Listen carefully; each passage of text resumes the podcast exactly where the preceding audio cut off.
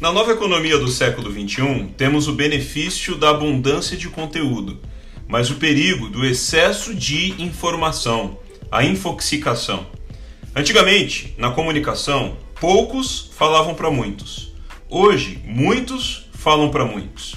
Mais do que opiniões, existem narrativas fabricadas, algoritmos direcionados e nem tudo que se vê é o que estamos procurando.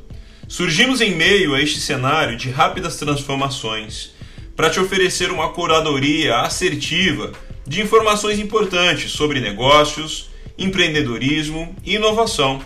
Informações certas nos levam às oportunidades certas. Este é o manifesto da Nova Economia News.